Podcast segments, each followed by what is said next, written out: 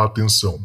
Este podcast pode conter representações de cenas que algumas pessoas podem achar perturbadoras e alarmantes. Os conteúdos aqui representados são responsabilidade de seus próprios autores. Para uma melhor experiência, os fones de ouvido são aconselháveis.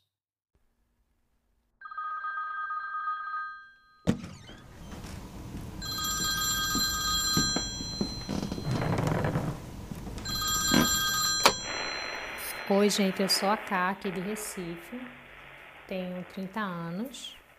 E venho contar a vocês algumas histórias que aconteceram comigo. Então, para dar um contexto, a família da minha mãe é, sempre teve essas experiências. E é, a família do meu pai não e sempre foi tratado como um tabu pela família da minha mãe, apesar de todos verem, né? Todos é, eram muito católicos, né? E muito fechados. Então era tratado meio como um tabu mesmo. Bom, é, eu não escapei, né? Desse lado e a primeira coisa que aconteceu comigo, eu não identifiquei como sobrenatural, por falta de uma palavra melhor, é, no momento. Eu só vim perceber anos depois. E foi o seguinte: é, eu morava num condomínio, né? E meu pai tinha um jardinzinho de inverno. Meu pai sempre gostou muito de planta, tinha umas plantas um pouco diferentes, né? E, bom, ele tinha um jardim de inverno dentro de um apartamento pequeno, né? Bom, e tinha um amigo que vinha brincar de vez em quando. O nome dele era Caio. E, é, bom, e a gente brincava, né? É, uma coisa que me irritava nele é que ele não falava. Então, eu já estava na, na idade de, né, de querer me comunicar bastante, uns quatro anos, né? E, e ele não me respondia, então isso me irritava bastante, né?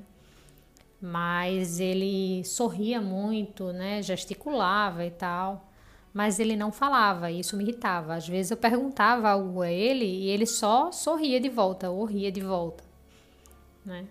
E ele também tinha um hábito de é, aparecer e desaparecer, né? Então, às vezes eu perguntava, nossa, cadê Caio? Né? Perguntava para alguém e as pessoas não me respondiam direito, davam uma resposta assim engraçada ou algo assim.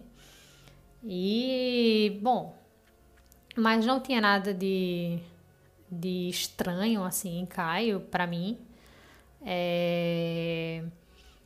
E assim, eu lembro perfeitamente da, da, das características físicas dele, né? Ele era bem branquinho, corado, e quando ele ria tinha covinhas, né? E o cabelo era bem castanho, um castanho bem bonito. E ele sorria bastante, assim. A imagem, assim, a memória que eu tenho é quase sempre ele sorrindo. E e não falava, né? Bom, e aí um dia é, realmente Caio parou de vir e a vida passou e tal, e alguns anos depois a... me contaram, né, que eu tinha um amigo imaginário chamado Caio. E aí eu disse, nossa, né? Que estranho, porque na minha cabeça eu tinha um amigo de verdade chamado Caio, né? Então eu pensei, bom, então eu devo ter dado o nome do amigo imaginário em homenagem a meu amigo, né? Talvez eu estivesse sentindo falta dele e tal. Bom, é estranho, mas vai, né? Aí é, me falaram, eu não lembro se na mesma ou outra ocasião, me falaram também que eu brincava muito com o Caio, né, no jardim de inverno, e de vez em quando eu brigava com ele, mandando ele descer das plantas, para ele não se machucar. E, e aí, quando falaram isso, eu me lembrei automaticamente da imagem, perfeitamente. Caio em cima da planta, rindo para mim, e eu com raiva mandando ele descer. E ele não descia, e eu estava com bastante raiva porque eu estava preocupada. Né? E eu repetia: desce daí, desce daí.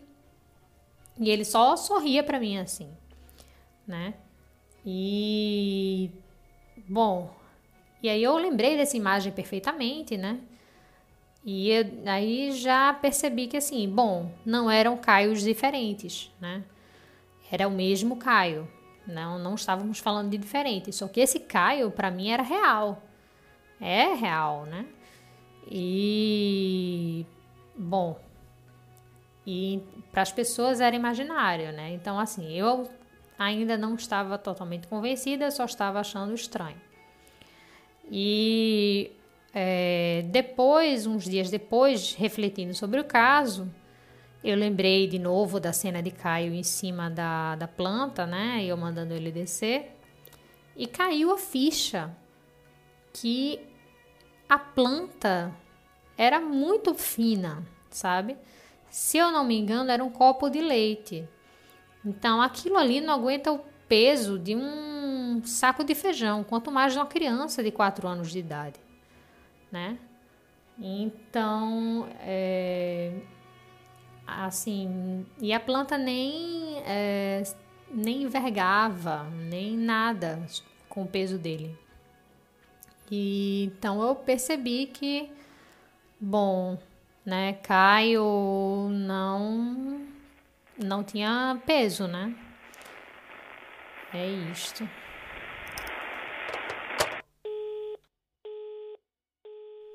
Pô, valeu demais, Camila. Obrigado pelo seu relato. Não sei se vocês sabem, mas antigamente se entendia que o fenômeno dos amigos imaginários era sinônimo de perturbação psíquica, né? Uma, uma forma da criança tentar compensar a sua solidão ou falta de amigos reais, né? E ela acabava por imaginar né, nessa tentativa de ter alguém para brincar com ela. Mas hoje em dia, dentro da psicologia, é entendido que o amigo imaginário seria uma forma de faz de conta, uma brincadeira, né? uma manifestação da imaginação, que é uma característica que se faz tão intensa nessa fase de desenvolvimento da criança. Né? E, mas de qualquer forma, o fenômeno também pode ser compreendido com base em perspectivas religiosas né? e espirituais, em que se entende que a criança está ou estaria diretamente conectada com o mundo espiritual por ser inocente e livre de qualquer culpa do mundo adulto, né? Como já falamos aqui algumas vezes. Mas a verdade é que nós não sabemos a verdade. De qualquer forma, essas histórias de amigos imaginários são extremamente interessantes, vocês não acham? Pelo menos sob o ponto de vista espiritual. Bom, deixa eu atender aqui, segunda ligação, vamos aproveitar. Vamos lá. Oi, Zoucas. É, em primeiro lugar, queria te parabenizar pelo podcast. Eu acho que eu já maratonei todos os episódios e adoro, adoro seu conteúdo, adoro. Parabéns. E bom, eu venho aqui contar a minha história também. Um, antes eu queria só contar que. É, bom, meu nome é Muriel, eu tenho 35 anos, eu moro em São Paulo, capital. Mas eu sou nascida e criada no interior de São Paulo, 600 quilômetros daqui, bem longe mesmo. E eu sempre tive uma experiência muito próxima assim com o sobrenatural, sabe? É, desde pequenininha eu ia nessas benzedeiras, essas rezadeiras. Meus pais sempre frequentaram muito esses lugares, centros espíritas não convencionais, que na época nem, nem se dava o nome de Umbanda ainda, né?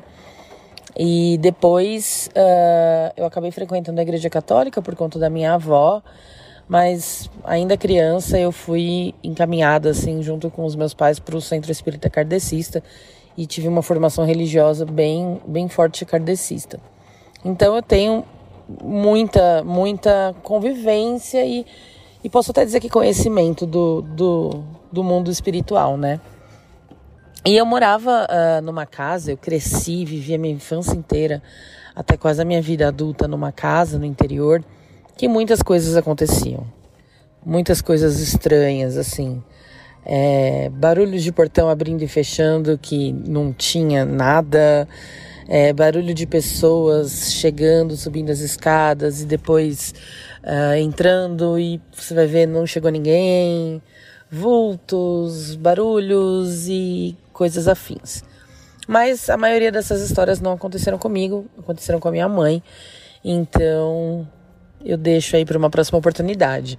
Essa história que eu quero contar aconteceu. Eu já morava aqui em São Paulo. É, eu estava no primeiro ou segundo ano de faculdade, eu não me lembro. E só que no comecinho da minha faculdade eu ainda não trabalhava, então eu voltava para o interior todas as férias, feriados e tal. Eu passava lá. E eram umas férias de verão. Era a época do Natal. Era dezembro. E eu me lembro que era comecinho de dezembro, porque uh, a minha irmã, eu tenho uma irmã mais nova, ela ainda estava em aula. Então, se eu estava no primeiro ou segundo ano de faculdade, eu tinha 17, 18 anos de idade, a minha irmã tinha aí uns 14, 15. E ela ainda estava na escola. Essa é uma informação importante. É, bom, então eu estava lá. Vou, vou começar aqui o relato da, deste caos que, que se passou assim de um dia para o outro. Eu estava lá de férias, era começo de dezembro, era uma noite de muito calor. E eu ficava no computador, conversando no ICQ com os meus amigos. Na época, uh, a gente usava ICQ, o MSN, né? E eu tava batendo papo com, com uma amiga minha. E eu me lembro que eu desci na cozinha, era uma casa muito, muito grande.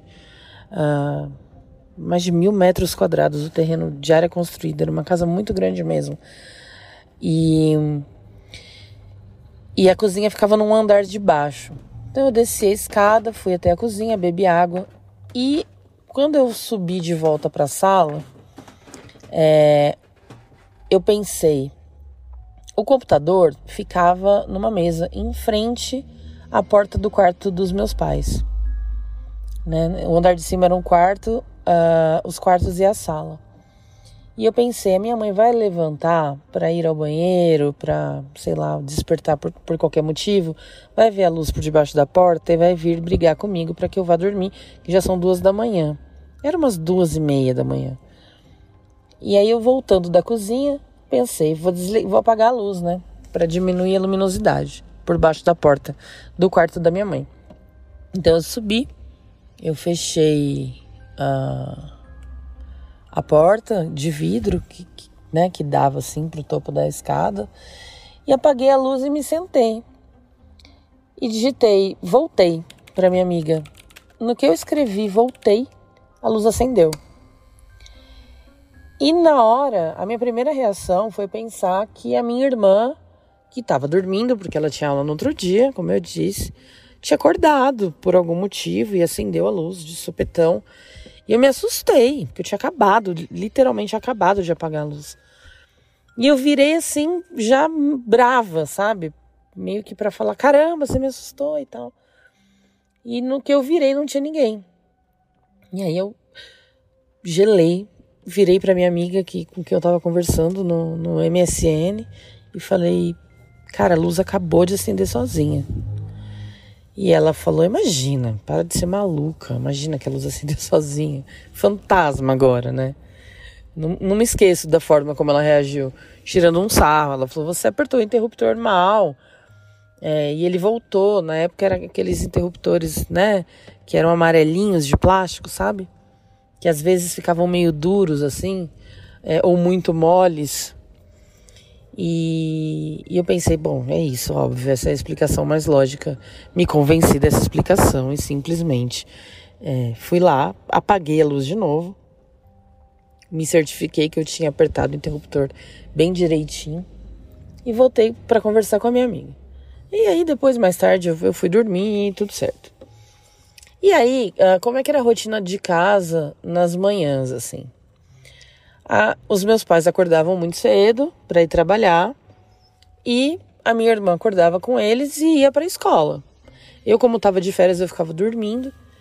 Uh, e a minha mãe, meus pais, né, nessa época, eles tinham uma, uma pessoa que trabalhava uh, na casa deles todos os dias. Ela fazia o, né, a limpeza da casa, cozinhava e tal.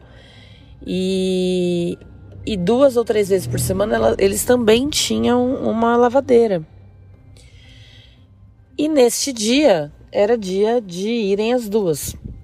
Então, como que funcionava? Eu, dormia, uh, todos os quartos da casa eram suítes. Como eu disse, era uma casa realmente muito grande. Então, às vezes, a gente esquecia, na véspera do dia desta lavadeira aí, a gente esquecia de tirar a roupa do banheiro do nosso quarto, né? E, e deixar a roupa suja para lavar.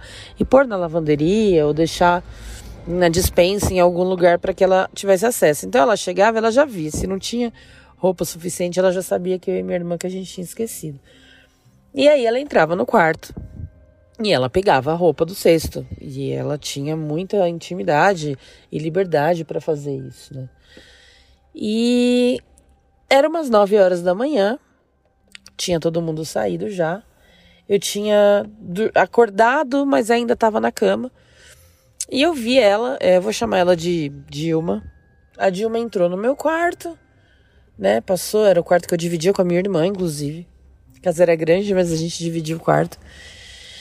E entrou no banheiro do quarto, uh, pegou uh, as roupas e saiu. Como ela saiu com as mãos ocupadas, ela não fechou a porta atrás dela, nem a porta do banheiro nem a porta do quarto. O que tudo bem também, porque afinal de contas já era umas 9 horas da manhã e eu já ia levantar. E aí eu tava, eu despertei de verdade, fiquei ali quietinha, não, não, não me manifestei, vi só ela passando de canto de olho. E ela saiu do quarto. E e foi descer as escadas para ir para a área da cozinha e aí lá fora para a área da lavanderia. E eu ouvia a outra pessoa, que era a que ia todos os dias, vou chamar ela de Neuza. A Neuza subindo para ir para os quartos, para a sala, para arrumar a casa, né? Podia começar.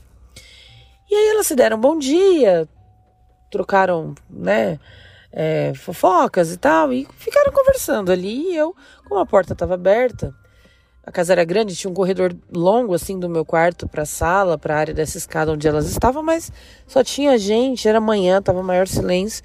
Então eu ouvia bem elas conversando. E uma criança conversando junto. Sabe quando uma criança tá gritando, pulando, é, fazendo mãe, a criança de quatro anos, cinco, né? E eu me lembro de ter pensado assim, putz, acho que a Dilma trouxe a neta dela. Porque às vezes ela não tinha com quem deixar e, e né, trazia a criança. Isso, principalmente no interior, é muito comum.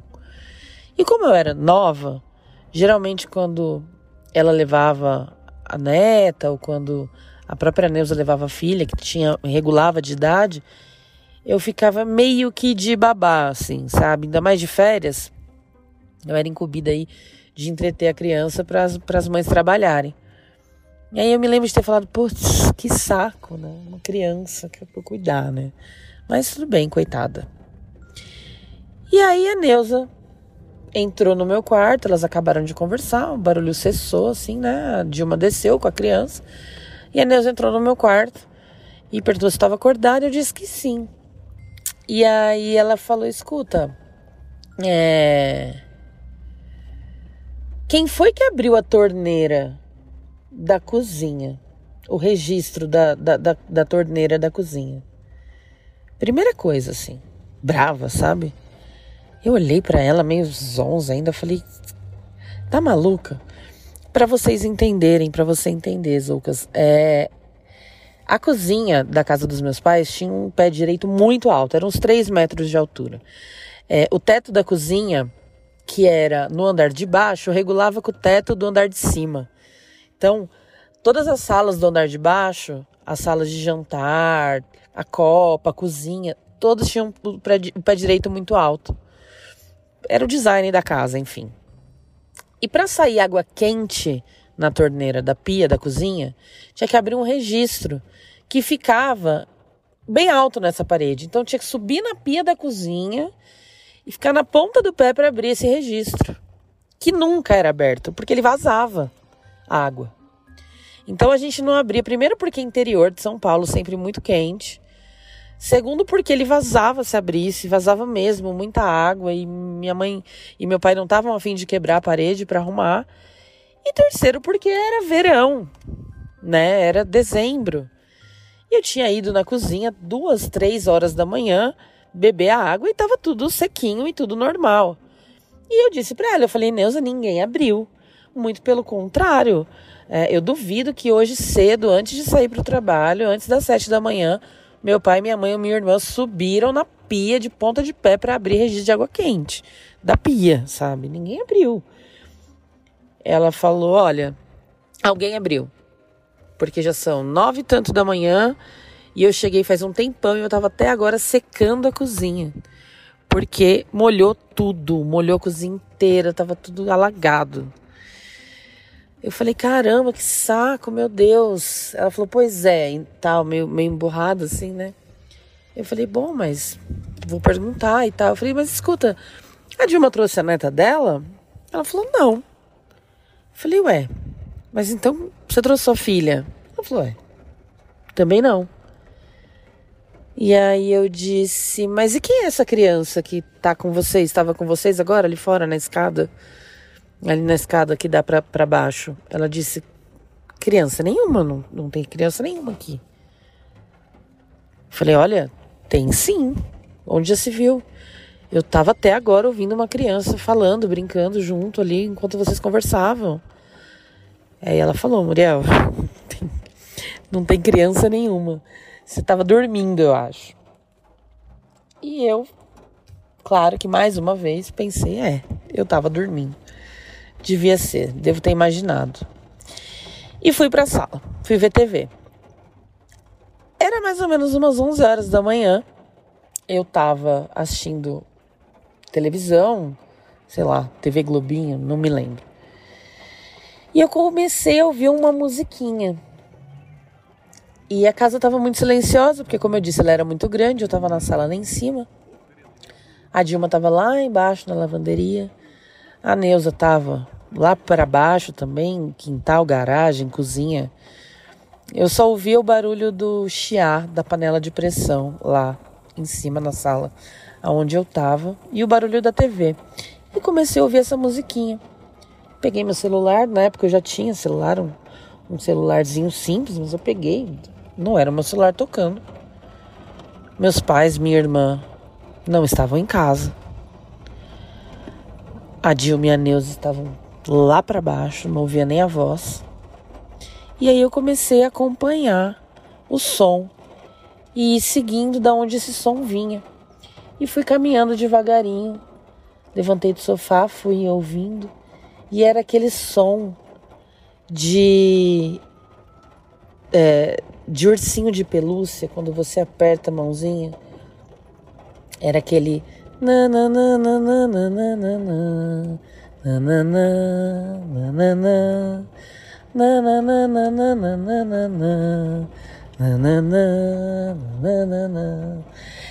e, e eu entrei no meu quarto, como eu tinha dito antes, era um corredor longo assim. A porta ficava próxima da sala, mas era um corredor longo, cheio de armários até chegar na área do quarto em si. E esse quarto tinha estantes embutidas assim de madeira. E a última, a última prateleira dessa estante era bem alta. Era tinha que subir em alguma coisa para alcançar lá também. E ela era cheia de ursinhos de pelúcia de quando eu e minha irmã éramos crianças. E um deles socado lá no fundo, lá em cima da prateleira, tava tocando. Eu não sei qual. E eu fiquei olhando. E a musiquinha terminou repetiu, né? E aí acabou. Aí fiquei olhando aquilo. E aí me veio tudo, né? Me veio a luz que acendeu sozinha, me veio o registro de água aberta que inundou a cozinha inteira, me veio a voz de criança. E agora é isso. E aí eu, de repente, minha cabeça amarrou aquilo tudo. E eu fiquei olhando. A hora que a música acabou, eu voltei bem devagarinho para a sala, muito pensativa. Eu sentei no sofá. A hora que eu sentei no sofá, começou a tocar de novo. E aí eu voltei correndo pro meu quarto. E a hora que eu pisei dentro do quarto, a musiquinha parou de tocar. Onde estava? Parou. E aí aquilo foi muito estranho. Hoje eu penso, acho muito, muito curioso porque eu não tive medo. Eu tive raiva eu me senti feita de besta por aquilo, ou por aquele espírito, por aquela pessoa, por aquela coisa, por aquela criança que estava querendo chamar minha atenção. E eu tive um ímpeto de ficar muito brava. E aí eu me lembro de ter falado assim: olha, o negócio é o seguinte. Se você queria chamar a minha atenção, você já conseguiu. Agora para de palhaçada. Não tem a menor graça. Você não tem a menor graça. Vai embora para onde você tem que ir. E voltei brava para a sala, pisando duro assim. E sentei no sofá, ainda meio brava. E essa minha reação de, de brava não, não justifica, mas foi o que eu senti. E aí aquilo parou. Aquilo tudo parou. É, quando eu tive um tempo para conversar com a minha mãe, eu contei para ela o que tinha acontecido, ela acreditou, né? Como eu disse, a gente era aí do espiritismo e, e, e tudo mais desde muito tempo. E ela falou: ah, era algum herê. Isso devia ser algum herê. Porque tava brincando com você. E a minha mãe tinha costume mesmo de pôr pratos e pratos de doce, refrigerante no, no jardim, né, de casa. Para as crianças, para os herês, né, que são os espíritos, os orixás aí infantis, enfim. E, enfim, e, e foi isso. Eu não sei se foi um herê, se foi uma brincadeira, se foi um espírito querendo chamar minha atenção de alguma forma. É, eu só sei que até hoje essas brincadeiras de criança acontecem. Eu já moro em São Paulo, já morei em várias casas aqui e vira e mexe coisas acontecem máquina de lavar que liga sozinha no meio da noite, o saleiro que aparece, sei lá, em cima da prateleira da lavanderia, depois de você procurar por horas enquanto ele sumiu, enquanto você cozinhava, é, todas as toalhas da prateleira caírem no chão sem ter tido um único vento e, e coisas do tipo. É isso, essa é minha história. É, e tenho muitas outras, mas aí acho que vai ter que ficar para uma outra oportunidade. um beijo e parabéns pelo trabalho.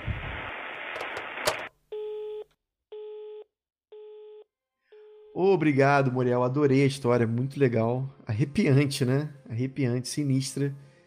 E me fez pensar um pouco aí sobre essa questão do espírito de criança. Eu sei que dentro do livro dos espíritos do Allan Kardec, diz que tem uma passagem, né, só sobre crianças, e ele fala que é, a curta duração da vida da criança pode representar para o espírito que o animava o complemento de uma existência anteriormente interrompida. Ou seja, você é adulto, você morre na hora que não deveria, né, de maneira prematura, você vai reencarnar como criança e vai morrer ainda criança, só para tipo terminar sua experiência aqui nesse plano, entendeu?